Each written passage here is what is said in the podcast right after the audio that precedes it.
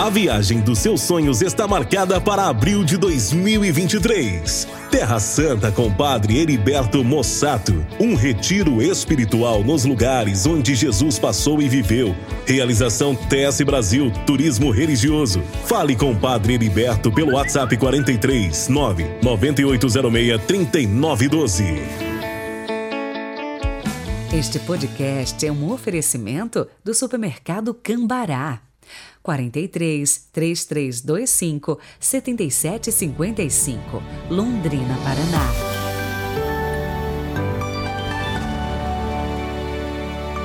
Bom, você já ouviu o convite aí para a viagem de Israel que você está esperando para embarcar nesta com a gente. Vamos juntos realizar este sonho que você traz aí no seu coração.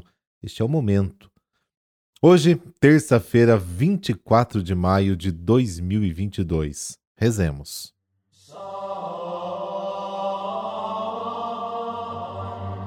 Pelo sinal da Santa Cruz, livrai-nos Deus, nosso Senhor, dos nossos inimigos.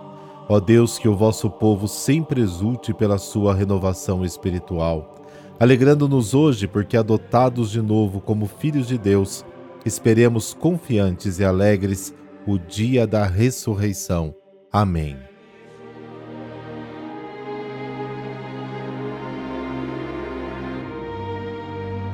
João capítulo 16, versículos de 5 a 11.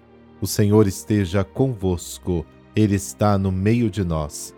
Proclamação do Evangelho de Jesus Cristo segundo João. Glória a vós, Senhor. Naquele tempo disse Jesus aos seus discípulos: Agora parto para aquele que me enviou, e nenhum de vós me pergunta para onde vais? Mas porque vos disse isto, a tristeza encheu os vossos corações. No entanto, eu vos digo a verdade: é bom para vós que eu parta. Se eu não for, não virá até vós o defensor. Mas se eu for, eu vou-lo mandarei. E quando vier, ele demonstrará ao mundo em que consistem o pecado, a justiça e o julgamento.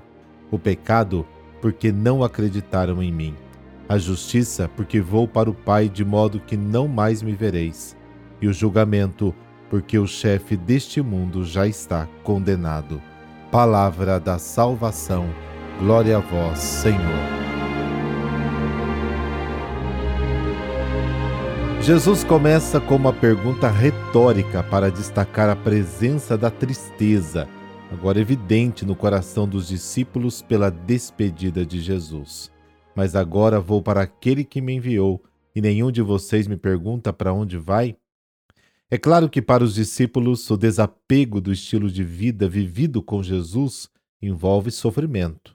E Jesus insiste em dizer: pelo contrário, porque eu te disse isso, a tristeza encheu o seu coração. Assim explica Santo Agostinho este sentimento de abandono dos discípulos. Tinham medo de perder a presença visível de Cristo e não mais serem consolados em vê-lo.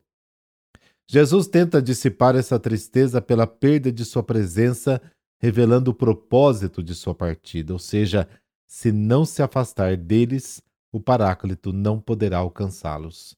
A partida e o desapego deles é uma condição prévia para a vinda do Paráclito, porque se eu não for, o Consolador não virá até vós.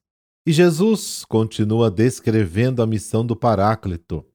Aliás, o termo Paráclito significa advogado, o apoio, o assistente.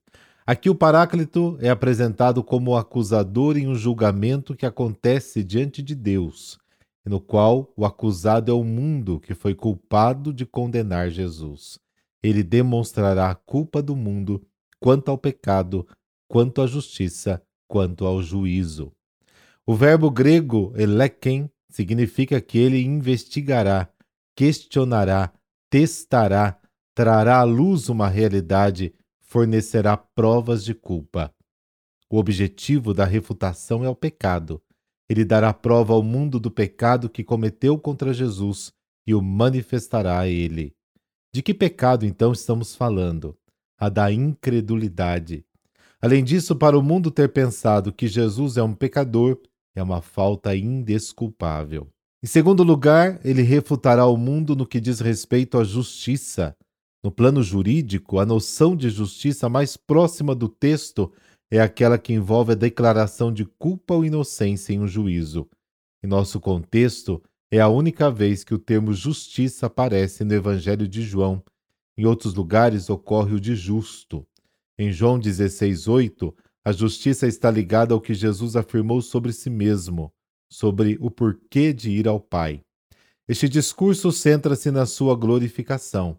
Jesus vai para o Pai, está prestes a ser eclipsado nele, e portanto os discípulos não poderão mais vê-lo.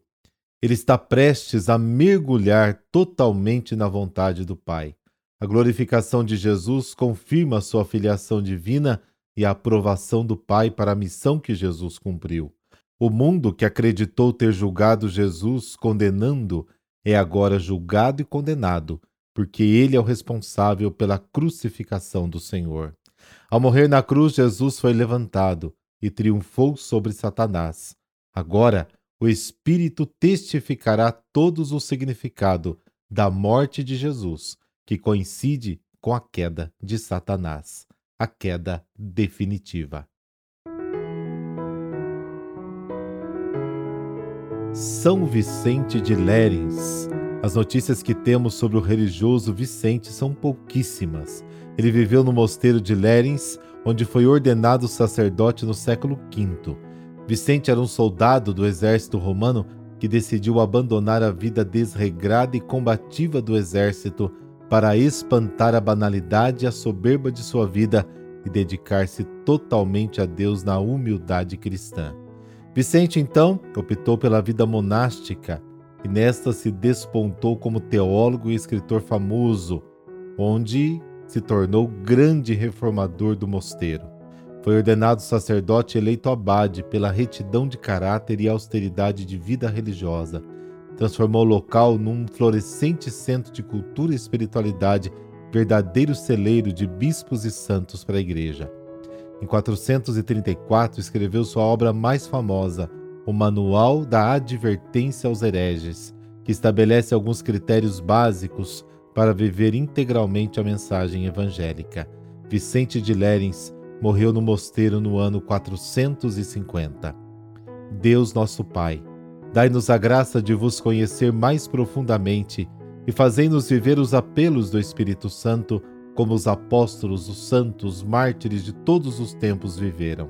Ajudai-nos a fazer a experiência de uma vida inspirada na fé, no amor, na esperança, na luta pela justiça, na promoção da paz, no serviço aos semelhantes, na defesa dos fracos, dos pobres e oprimidos do corpo e da alma.